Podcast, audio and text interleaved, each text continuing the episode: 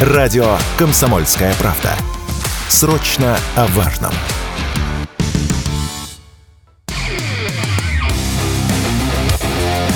КОЦ. Аналитика с именем. Авторская программа военкора Александра Котца.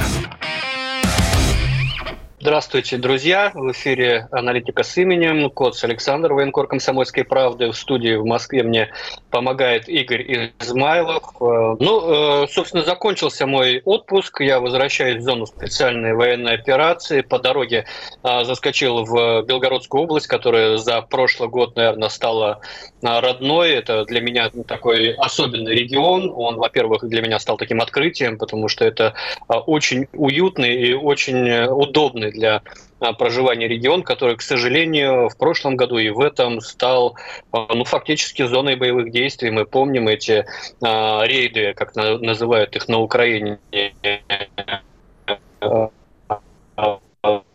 на Связь нашу территорию в России и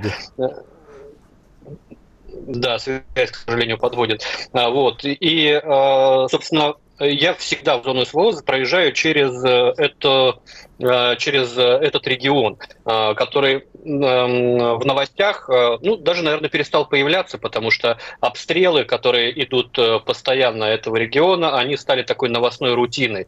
Губернатор Гладков каждое утро подводит итоги минувших суток и каждый день публикует количество обстрелов, какие, какие районы области попали под обстрел, сколько очередных домов мирных мирных жителей разрушено, сколько, не дай бог, там ранено э, мирных жителей. А, и все это стало таким новостным фоном. И а, знаете, вот мне часто пишут э, жители Белгородской области, почему вот нас обстреливают, а мы не даем ответку. И я вот специально задержался в Белгородской области на пару дней, чтобы поработать с людьми, которые ответку действительно дают. И работал я, как я его назвал, с летучим спецназом. Это люди, которые работают во взаимодействии с э, аэроразведкой, работают FPV-дронами. Это такое открытие да, этого года, когда э, с помощью в том числе этих средств, ударных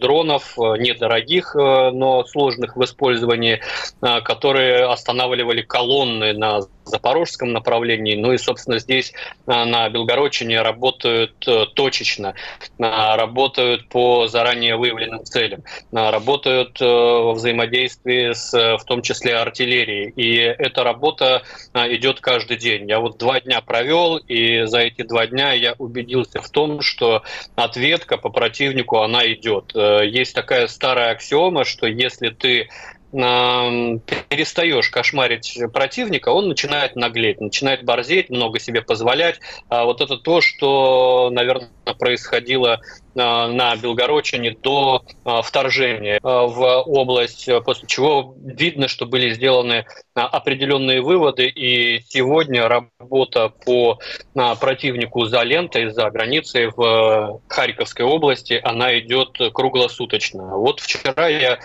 приехал на пункт управления одного из спецподразделений, который называется Барс-Каскад, который ведет аэроразведку приграничия с помощью, опять же, нашей разработки, беспилотник Суперкам, который может а, очень долгое время висеть в воздухе, выявлять э, цели, тут же а, передавать координаты на артиллерийскую батарею, которая а, моментально наносит эти удары. Вот вчера весь день я следил за тем, как выявлялись э, цели и поражались на той стороне. Как правило, это либо либо автомобильная техника, либо бронированная техника, либо живая сила. И надо сказать, что видно, что в каких-то районах приграничия, украинских районах, противник несколько расслабился, отвык от того, что его могут кошмарить, ведет себя безалаберно, за что платит большую цену. Полетали мы над э, городком Казачья Лопань.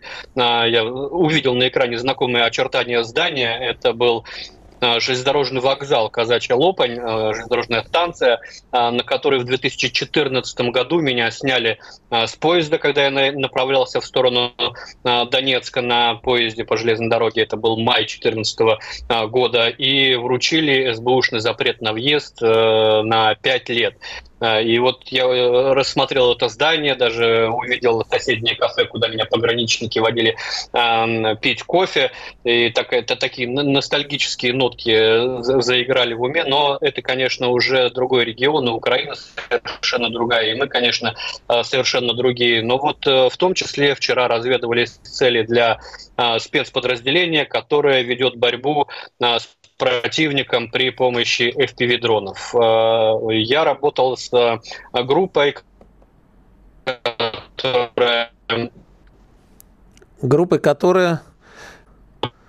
Работает во взаимодействии с э, армейским спецназом. А у них взаимодействует с армейским, с армейским э, взаимодействует с армейским спецназом, и на вооружении у этой группы э, дроны, которые называются «Упырь», это такая народная разработка, разработка Народного э, конструкторского бюро, в, в э, финансировании которой участвовали неравнодушные люди, обычные россияне, которые э, читали объявления, в том числе и в моем телеграме, о том, что идет такая разработка и нужно финансирование, собственно, на народные деньги – а, проектировались, конструировались, затем выпускались эти дроны, которые теперь уже а, во всю мощь работают сразу на нескольких направлениях э, зоны специальной военной операции. Это и Белгородчина, это Угледарское направление, это и э, Херсонская область. И а, надо отметить, что работают очень эффективно. При этом э, все делается своими руками, включая взрывчатое вещество. Оно, я уж не буду раскрывать детали, чтобы нас не обвинили в том, что мы а, даем шпаргалку террористам, но а, взрывное вещество усиливает специальным способом, своими руками делаются заряды, которые шуточно называют жуть, вонь, чмонь и так далее. Ну, люди здесь не без юмора на войне, вообще без юмора очень сложно, и Э, заряды совершенно э, разные, и кумулятивные, и термобарические, и напалм. Вот сегодня сутки я провел в лесу с этой группой, когда э, по данным аэроразведки, по координатам наносились цели. При этом через свои очки, которые мне выдали, специальные очки, я имел возможность наблюдать весь этот процесс от взлета и до поражения целей. Надо сказать, что не всегда, конечно, все получается как задумано, потому что противник очень активно а, противодействует с помощью системы радиоэлектронной борьбы, пытаясь заглушить а, сигналы, но а, тут такое соревнование. Рэпа против, э, против дронщиков, да, когда а, они что-то выдумывают новое, чтобы обойти рэп. Иногда это не получается, потому что а, к границе с э, Белгородчиной а, Киев стянул очень серьезные системы рэп. Есть подозрение, что это их знаменитый Буковель, модификация АД, который очень серьезно в нескольких диапазонах на разных частотах может подавлять наши беспилотники, но тем не менее а, какие-то цели уничтожить удалось. И а, мне отрадно отметить, что в этом отряде и в отряде Барс-Каскад, с которым взаимодействует этот отряд, а, работают в том числе и Опять немножко связь подводит нас. Чтобы защищать, э, пошли в эту группу, чтобы защищать родной край, и делают это по мере возможностей присущим им энтузиазмом. А, это люди технически подкованные, естественно, у них есть э, какая-то подготовка инженерная, есть э, люди, которые очень хорошо разбираются в химии. Это важно для того, чтобы готовить взрывчатые смеси и готовить, собственно, сами заряды. Зачастую они делаются из эм, в том числе штатных боеприпасов, которые идут еще с советских времен, но они модернизируются, можно сказать, на коленке и э, неплохо себя показывают. Заедает, к сожалению. Я работал с ребятами, да, да и... друзья, я так понимаю, плохо со связью. Мы попробуем в перерыве что-то сделать, э, попробую, может быть, найти другую точку. Просто нахожусь сейчас э, в дороге и э, очень, очень плохая связь. Но вот э, за, за то время, что я работал с ребятами, если не было сложно, э, была стоянка с техникой поражена, с автомобильной техникой, э, ангар, э, в котором э, находилась, ну, судя по всему, э, какая-то рембаза, да, ее подпалили фугасом, и артиллерия, очень здорово отрабатывала артиллерия по выявленным а, аэроразведкой целям, э, в том числе был найден командный пункт, э, в котором как раз проходило э, совещание, и было видно, как на него съезжались значит, э, различные украинские командиры, собственно, по ним э, тоже наносился артиллерийский удар, и очень отрадно отметить, что корректировка и обнаружение целей все идет в режиме онлайн, как это и должно быть. Александр Коц, аналитика с именем. Буквально несколько мгновений на передышку и продолжим. С понедельника по пятницу в 8 утра по московскому времени слушайте на радио «Комсомольская правда» программу «Что будет?». Игорь Виттель и Иван Панкин раньше всех рассказывают о том, что вся страна будет обсуждать целый день. Наши ведущие видят, что происходит, знают, как на это реагировать и готовы рассказать вам, что будет.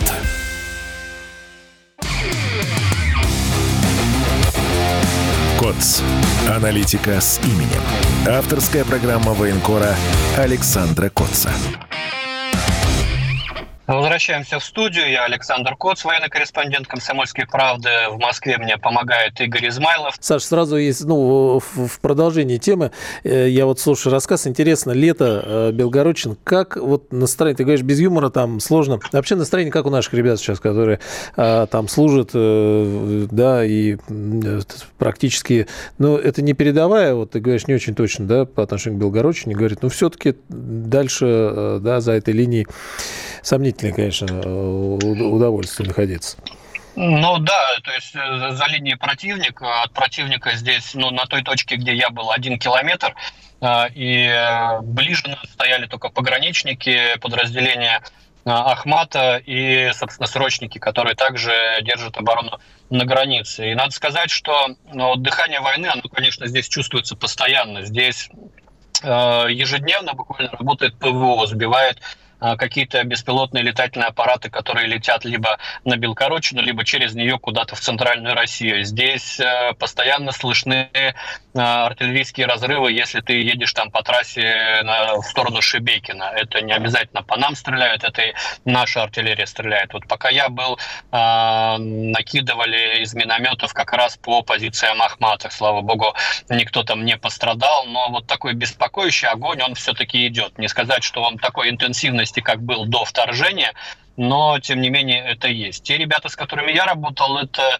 энтузиасты чистой воды, э, то есть им э, не нужен какой-то план сверху, им не нужна какая-то команда. Они э, сами проявляют инициативу и работают по тем целям, которые сами выявляют. То есть нет такой работы из-под палки или какой-то казенщины. Да? Это люди, которые умеют воевать, которые любят это делать и делают это хорошо, и у которых в том числе есть свои счеты свои счеты с подразделениями, которые стоят по ту сторону, а там стоит в том числе и а, батальон националистов «Кракен», и, безусловно, а, у каждого из этих подразделений есть э, свои личные потери, а, либо от огня, либо от диверсионных действий противника. Вот э, не так давно расходились кадры по интернету о том, как группа чеченских, э, ну, не знаю, террористов, диверсантов зашла на нашу территорию и расстреляла Урал с нашими бойцами. Но вот, к сожалению, они Э, оказались э, не в то время, не в том месте, а группа эта диверсионная, она охотилась как раз за тем летучим спецназом, э, с которым я работал, потому что доставляет они очень много неприятностей противнику, и вот эти диверсанты, они вышли как раз к той точке, с, которых были, с которой были последние запуски. Естественно, точки меняются постоянно, с одной точки два раза никто не летает, но тем не менее вот на удачу Э, эти террористы попытались поймать эту группу летучего спецназа, но ничего не вышло. И работает она не на одном направлении, на нескольких, постоянно кочует, э, постоянно применяет очень серьезные средства маскировки. Ну, в общем, работа идет постоянно, поэтому я бы хотел успокоить жителей Белгородчины. Ответка идет, ответка идет серьезная, противник несет серьезные потери и в технике, и в живой силе, но, к сожалению, вот этой плотности ее, наверное,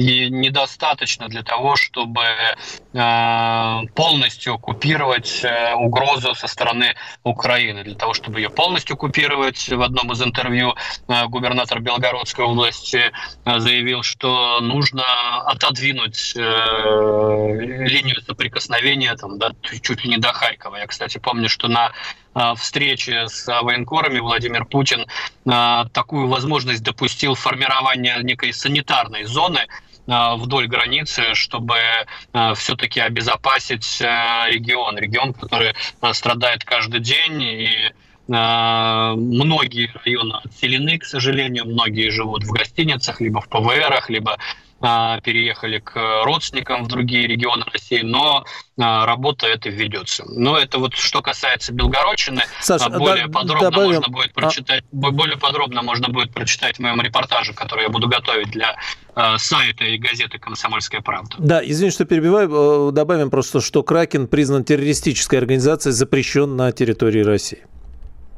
Да, ну и раз уж мы заговорили о беспилотных аппаратах, конечно, нельзя обойти стороной а, новости об атаках на Москву, а, на, на здание а, Москва-Сити, ту ее башню, в которой располагаются сразу три федеральных э, министерства. Конечно, э, это ожидаемо. Да? Мы много раз э, в нашей программе говорили о том, что а, у противника никаких красных линий нет, и а, он исходит только из своих технических возможностей. К сожалению, технические возможности долетать э, до столицы нашей страны и атаковать вот такие высотные здания у них есть.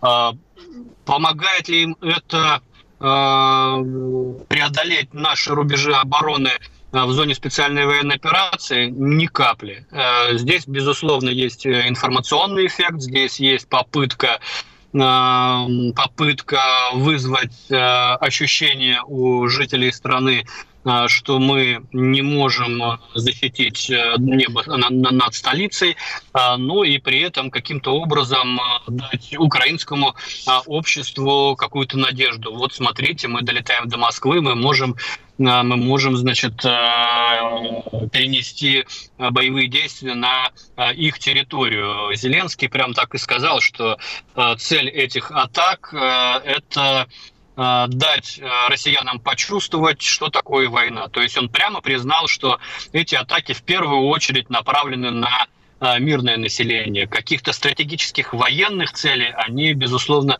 не преследуют. Но меня вот зацепила вчера публикация в респектабельной американской Wall Street Journal, в которой говорится о том, что Украина готовит массированный налет на Москву, а удары по Москва-Сити, это были такие а, такая проба пера, да, что называется, прощупать наши а, средства противовоздушной обороны и посмотреть, насколько далеко они могут зайти. К сожалению, зайти далеко им удалось, и надо сказать, что просто так, наверное, таких публикаций в американской прессе, не в таблоидах, а в уважаемых изданиях не появляются. То есть э, у меня такое ощущение, что это администрация Белого дома через газету посылала сигнал на Москве, предупреждение о том, что такой налет возможен и э, надо к нему готовиться. Э, есть ли у Украины возможности для такого налета? Ну, технические возможности у них есть. У них огромное количество дронов, которые могут летать Э, на расстояние там, до 800-900 э, километров. Публиковались неоднократно кадры в интернете с огромным количеством этих дронов, поэтому, э, безусловно, такой, такой вариант событий возможен, но Э, даже если там 20 э, беспилотников долетят до Москвы и взорвутся, на самом фронте э, ситуация от этого никак не изменится. А на фронте дела-то у них не очень. При этом я бы хотел отметить еще участившиеся атаки наших кораблей и гражданских судов в акватории Черного моря с помощью морских дронов. Вот я помню, когда начиналась только эпопея с FPV-дронами, мы от э, Украины очень сильно отставали, потому что они очень быстро перенимали этот новый опыт э, в зоне боевых действий и э, очень быстро ставили на поток производства таких FPV-дронов. Потом мы их догнали и перегнали, о чем сегодня плачут украинские волонтеры, которые поставляют FPV-дроны. Но сегодня мы действительно их очень серьезно вот по FPV-шкам обогнали. И FPV-шки сегодня в войска поставляются как по линии волонтеров, волонтерской гуманитарной, так и по линии э, Министерства обороны, которое закупает наиболее э, удачные образцы. Вот я пока работал сутки, там были дроны помимо упыря, еще дрон «Бумеранг», э, говорят, неплохие дроны поставляют сейчас буквально тысячами, называются «Гортензия», работают они на расстояниях там до 6 километров. Вот, поэтому мы учимся. Но вот в, э, в сфере морских ударных дронов мы, к сожалению, от противника пока отстаем. Я помню, у нас была проба пера запустить такой э, беспилотный морской дрон по мосту в Затоке в Одесской области, э, но вот и, и больше-то и припомнить нечего, хотя я знаю, что такие разработки у нас ведутся, но, к сожалению, Украина уже накопила достаточно большой опыт применения этих а, средств. Ну, можно только вот один а, Крымский мост упомянуть, который был атакован именно такими средствами. У них уже целая линейка этих беспилотников морских, и сегодня они начинают атаковать уже гражданские суда, которые сопровождают наши военные корабли, и, собственно, военные корабли тоже попадают под удар, но э, пока борются с ними исключительно вооружением, ну, не, не электронного характера, а простыми там крупнокалиберными пулеметами, да. Э, при этом с нашей стороны, к сожалению, пока таких атак нет. Но тем не менее в нашей тактики нанесения точечных ударов по э, целям в глубине Украины, они начинают носить э, такой э, характер, что называется, сжигание мостов. То есть, когда мы начинаем бить по, э, портовой, по портовой инфраструктуре Украины, это говорит о том, что все-таки э, произошел некий перелом, о котором мы поговорим после небольшой паузы. Не переключайтесь. Дмитрий Гоблин-Пучков и Кузькину мать покажет, и что такое хорошо расскажет. И вообще, Дмитрий Юрьевич плохого не посоветует.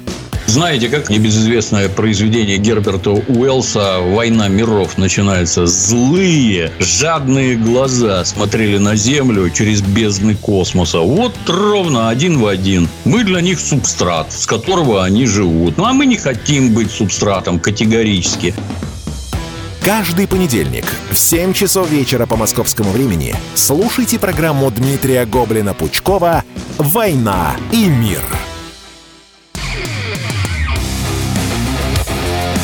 КОЦ. Аналитика с именем. Авторская программа военкора Александра Котца. Возвращаемся в эфир. Я Александр Коц. В московской студии мне помогает Игорь Измайлов. Да, ну и начали мы говорить в предыдущей части об ударах по портовой инфраструктуре.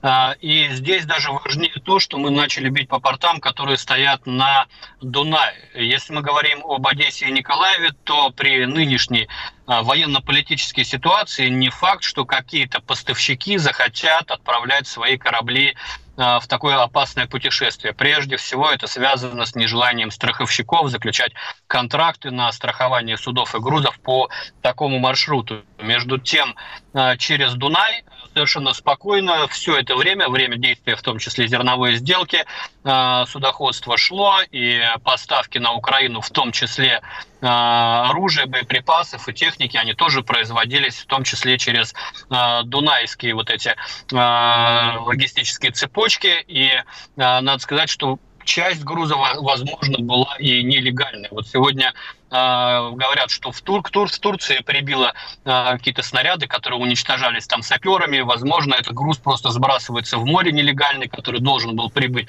на Украину, но ввиду того, что Россия начала активные действия по уничтожению этой портовой инфраструктуры, эти грузы теперь доходить не будут. При этом на дипломатическом уровне мы продолжаем заявлять, что мы готовы вернуться к зерновой сделке, как только будут выполнены наши условия, но, очевидно, выполнены они не будут. Поэтому э, абсолютно правильное решение об уничтожении портовой инфраструктуры, которой э, противник не сможет пользоваться. Причем э, даже если мы что-то не до конца там уничтожим, все-таки это отпугнет большую часть поставщиков, большую часть перевозчиков а, от желания пользоваться этим путем, а значит мы потихонечку, пусть не физически, но вот таким способом отрезаем Украину от э, Черного моря. Это сделать э, для нас жизненно важно. Мы должны обезопасить себя, с одной стороны, от э, поставок на Украину тех грузов, которые могут сказаться на ситуации на фронте, а с другой стороны, э, все-таки нам надо думать, как обезопасить себя от ударов с моря, которые э, Украина продолжает пытаться наносить. Поэтому, конечно, в купе с уничтожением портов на Дунае, в Одессе, Николаеве и, и, и так далее, хотелось бы все-таки, чтобы наконец начался процесс уничтожения тех логистических путей, которые идут по земле, ну, в частности, мы говорим традиционно о мостах, мы говорим о железных дорогах, но будем надеяться, что э, со временем, когда промышленность сможет производить столько необходимого высокоточного вооружения, которое надо для поражения таких объектов, мы все-таки к, к этой э, задаче наконец приступим. Игорь, что там еще? Да, вот э, возникает вопрос. Сергей Шойгу доложил на днях о том, что только за июль ВСУ потеряли более 20 тысяч бойцов. Мы вот э, вскользь обсудили историю Сити. Э, вместе с этим здесь поджигают военкоматы через день. Довольно странная история, да, как, как ну, вообще непонятно, что это, к чему это, да, с учетом того, что все в электронном виде и так далее. Но а, западная пресса вместе с этим пишет, что что-то пошло как будто бы не так. Мешают кусты, ветки, значит, минные поля. А Киев говорит, что подготовка западная хреновая, паршивая и э, начинает действовать э, по старинке. И все вот это вот э, как-то начинает клубиться и дымиться. А по большому счету, получается, остался месяц. Ну, такой сухой, более-менее погоды. Сентябрь как пойдет. Что впереди?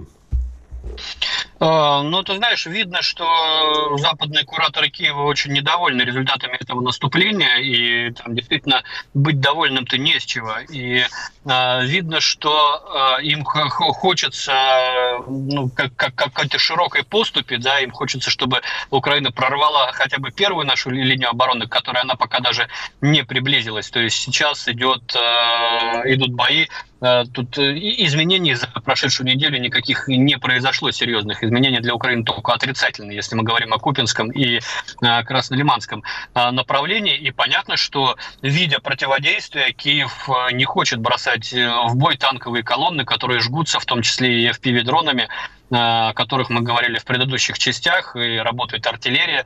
Расчет-то был, конечно, на тот вариант, что дрогнет наша оборона и побегут наши соединения, находящиеся на переднем крае, но этого не произошло. И тут произошел в том числе, наверное, и какой-то психологический перелом в наших подразделениях, когда мы поняли, что не так страшен враг, как его малюют, не так страшна западная техника, как на нее надеялись э, украинцы, и постепенно наращивается потенциал наш ударный, поэтому 21 тысяча это за, за июль это очень серьезная цифра, при этом Э, на Украине ведь не принято эм, обнародовать данные о потерях. А тут у нас э, в эфире радио «Комсомольская правда» был эксперт, который посчитал все потери э, Украины э, за время специальной военной операции.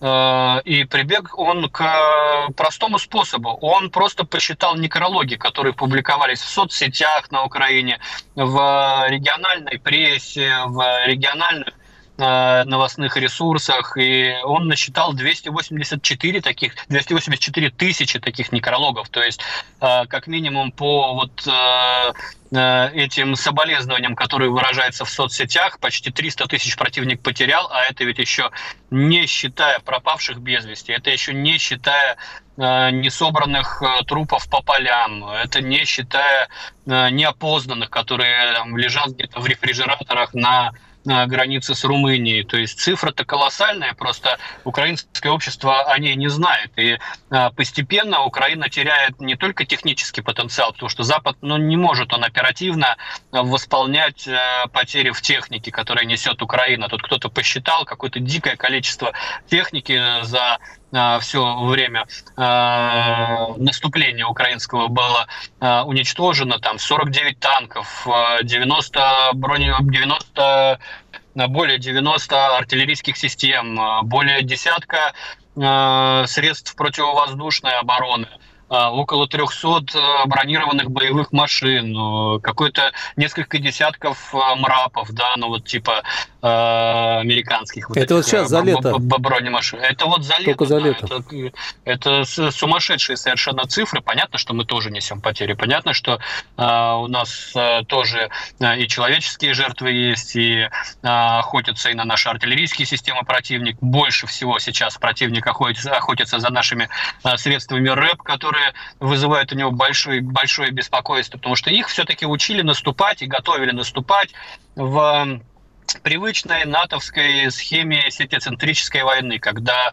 э, у тебя машина контролирует, компьютер контролирует, где кто находится, и посредством э, спутниковой связи передает сигналы, кому как действовать. И кто-то, и, и, и каждый командир должен видеть на поле боя своего бойца. Но у них эта система сетицентрическая не работает э, на тех направлениях, на которые они э, пытаются наступать, потому что там работает наш рэп. И Украина признает, что мы от русских отстали э, в этой сфере, а мы в том числе глушим э, сигнал GPS Э, на опасных направлениях, который просто обнуляет э, всю спутниковую э, работу Старлинка. У них работа вся построена именно на. А когда Starlink не видит GPS, он не работает, потому что ему важно не заработать там, где он заработать не должен, например, в России. Если он определяет себя в России или в другой стране, где покрытия якобы нет, э, он э, отказывается предоставлять связь. И э, это, конечно, все дало свои плоды.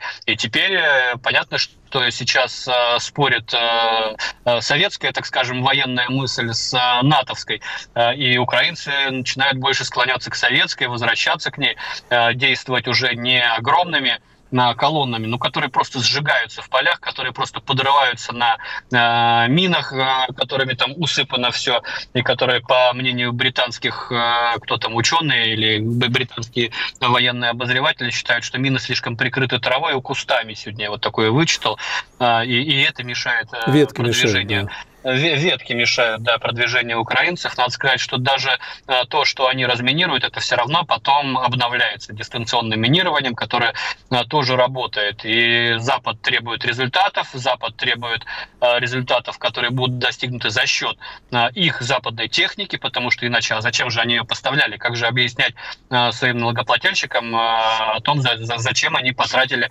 десятки миллиардов на вооружение Украины этими типами техники современные, не очень современные, а результатов никаких нет. А украинцы говорят, слушайте, ну мы э, так все сожжем, поэтому мы будем действовать э, по старинке малыми группами. У нас не пехота должна поддерживать танк, а танк должен быть средством поддержки пехоты. Это, кстати, вот в этом конфликте произошла ну, вот такая Э, рокировка, когда э, основное это все-таки пехота. Поэтому сейчас просто на мясные штурмы бросают пехоту, при этом э, понятно, что ресурс человеческий, он не безграничен, а, именно поэтому сегодня а, начинаются разговоры о том, что вот э, там осенью или зимой начнется снова какая-то масштабная, супермасштабная мобилизация. Чем раньше были не масштабные, я не знаю, но вот еще где-то они хотят нахватать людей для того, чтобы бросить наш тур. А, поговорим об этом через э, несколько минут после небольшой паузы. Не переключайтесь. Все программы радио Комсомольская правда вы можете найти на Яндекс Музыке. Ищите раздел вашей любимой передачи и подписывайтесь, чтобы не пропустить новый выпуск. Радио КП на Яндекс Музыке. Это удобно, просто и всегда интересно.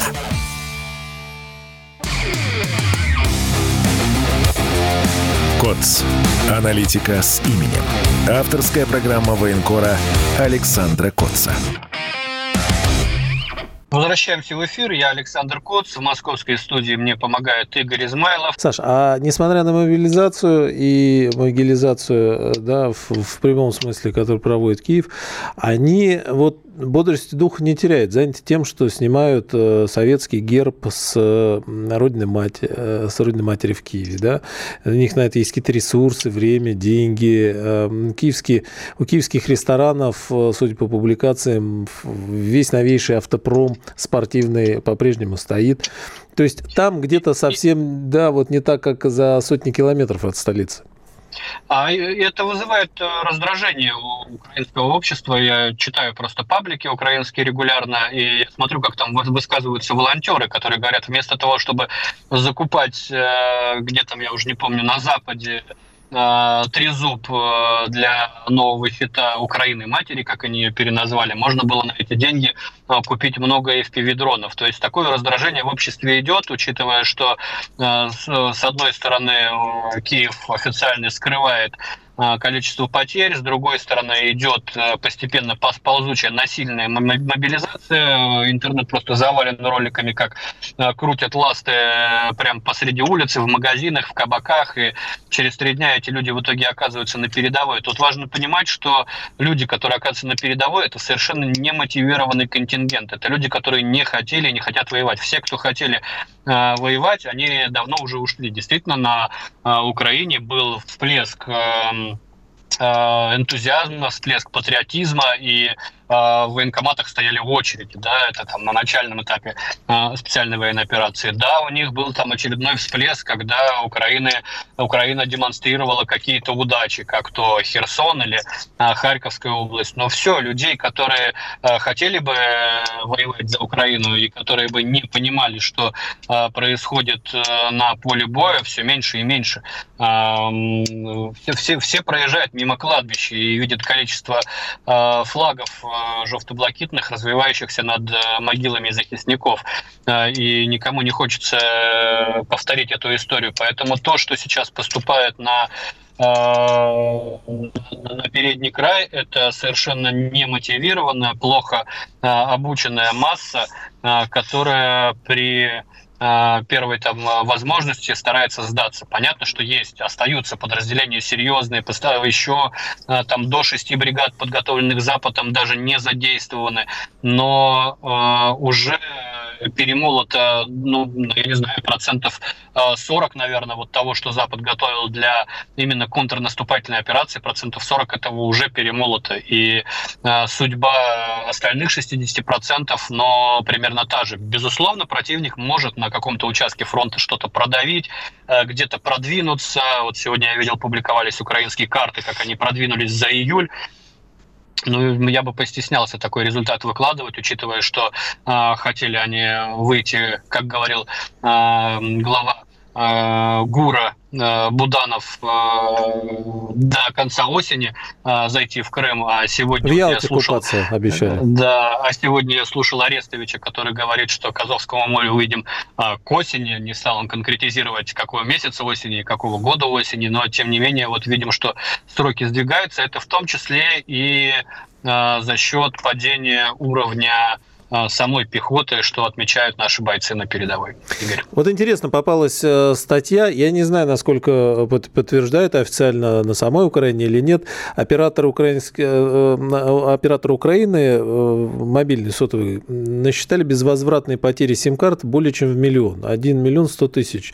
Причем, значит, там начали уточнять, может, это те, кто выехали туда или сюда, говорят, нет, это именно вот замолчавшие навсегда сим-карты, которые есть вероятность вот называть называть в кавычках безвозвратными потерями. Это, конечно, очень интересный вопрос, который, наверное, через какое-то время шил в мешке не утаишь. Все, все равно это будет подсчитано, рассказано. Здесь соцсети есть, интернет mm-hmm. есть, да, это не, не, не, никак не, не убережешь. Родные есть, близкие, кладбища там эти бесконечные. Вот. Но, а, конечно, чудовищные цифры. И вот сегодня Скотт Риттер, отставной американский разведчик, публично заявил, что из-за истощенности подразделений украинской армии войска России в скором времени достигнут главной цели спецоперации, одержав стратегическую победу над ВСУ, тем самым заставив руководство Киева согласиться на мирные переговоры. Вот есть такие тенденции, что ВСУ рухнут? И... Нет, таких тенденций нет. Э, Скотт Риттер вообще, конечно, такой редкий оптимист. Э, я его вот такой безудержный оптимизм э, не разделяю при, при, при всем э, уважении. Во-первых, я не считаю, что России сейчас нужны переговоры. Мы пока не э, стоим на э, той переговорной позиции, когда мы могли бы диктовать свои условия. А нам нужна именно такая переговорная позиция. Ее сейчас нет но э, условия для, для появления такой позиции, они, безусловно, постепенно создаются, потому что пока э, мы истощаем украинскую армию в ее контрнаступлении, у нас идет набор на контрактную службу. Вот сегодня Э, Дмитрий Анатольевич Медведев озвучил цифру, что с 1 э, января по 3 августа э, на контракт в российскую армию пришли, пришла 231 тысяча человек. Это серьезная сумма, почти сопоставимая с мобилизацией прошлой осени. Вот. И, безусловно, по уму, я просто не знаю, как, как, как все эти цифры распоряжаются, но у нас уже должно быть готово Э, там несколько серьезных соединений, именно подготовленных, которые прошли э, хорошее обучение на полигонах. На полигонах обучение ведется. Более э, 100 воинских частей участвуют в Э, подготовки наших бойцов, э, десятки э, полигонов, на которых действительно с утра до ночи люди проходят боевую подготовку. Эм, учитывается опыт специальной военной операции, идет обучение операторов, потому что дронов у нас появилось много, операторов стало не хватать идет обучение операторов. У меня там знакомые летуны уже переучивались там на разных типах, умеют летать. Э, беспилотных аппаратов. И, конечно, когда э, Украина совсем э, выдохнется в своем контрнаступлении, у нас появится окно возможностей, когда мы должны будем бросить в бой вот эту свежую кровь, но прежде чем ее бросить в бой наступательный, ее, конечно, хорошо было бы обстрелять, потому что полигоны полигонами, а все-таки Э, полностью подготовиться к боевым действиям невозможно. Невозможно научить человека не бояться близкого разрыва. Это приходит только с опытом. Только со временем ты начинаешь понимать, что не то, что взрывается рядом с тобой, тебя не, не обязательно тебя убьют. Вот. Но э, то количество, которое вот мы набрали по контракту, и, э, собственно, э, если мы оставляем там внутреннюю страну на, на срочников, а контрактников перебрасываем на потенциально на на, на, на потенциальное наше направление наступления, то э, это, в принципе, может сыграть, но, естественно, в комплексе э, с э, тем, что эти люди будут мало того, что обучены, но и экипированы и вооружены, и то, что будет э, достаточно э, средств поражения, артиллерии, Э, боеприпасов к этой артиллерии, тогда, конечно, э, мы сможем э, там, начать контрнаступление и выйти на какие-то рубежи, когда можно будет что-то диктовать или когда Украина сама об этом попросит. Я понимаю настроение многих патриотов российских, которые считают, что надо Э, не, не надо идти ни на какие переговоры, что надо идти до польской границы, но я не исключаю, что в какой-то момент э, такие переговоры могут возникнуть просто потому, что э, ну, просто потому, что ресурсы заканчиваются, да, невозможно наступать вечно, мы все это понимаем, а, а Украине совсем загнуться Запад, но тоже не даст, потому что будут наравне с техникой появляться различные подразделения иностранных иностранных наемников, добровольцев, хтамнетов, отпускников. Это все будет появляться. То есть даже живую силу они будут пытаться замещать своими э, подразделениями камуфлируя их под значит, неподконтрольные правительству отряды. Это будет появляться, но все шансы уже этой осенью как, какого-то перелома в боевых действиях достичь у нас, в принципе, есть. Я в это верю. А, оптимистично. И действительно, до осени, ну, уже, к сожалению, недалеко, да, последний месяц лета. Саша, еще один вопрос успеем. Я думаю, Дмитрий Медведев, вот когда говорил сегодня про 231 тысячу, а, сказал, что служба по контракту в России должна стать престижной. Что для этого нужно? А ты знаешь, я смотрел, э, когда вчера или позавчера награждение было в Кремле, на наших героев. Вот мы много часто говорим о том, что э, бойцы СВО должны стать новой российской элитой и в политике, и в общественной жизни. Вот надо как-то больше показывать обществу, насколько мы ценим этих людей, насколько они важны, а, а это, это ведь не только это ведь не только ежедневные ток-шоу да, а, на центральных телеканалах. Это ведь и кинематограф, и музыка, и литература. Вот этого нам надо больше. К сожалению, мы пока на государственном уровне за полтора года даже не приступили к съемкам какой-то художественной картины на тему героев СВО. А сюжетов для такого фильма тут вагон и маленькая тележка. Да, и не заканчивается каждый день, да, новые истории, о которых стоит рассказывать. Спасибо большое, Саша. Александр Коц, аналитик с именем. КОЦ. Аналитика с именем. Авторская программа военкора Александра Котца.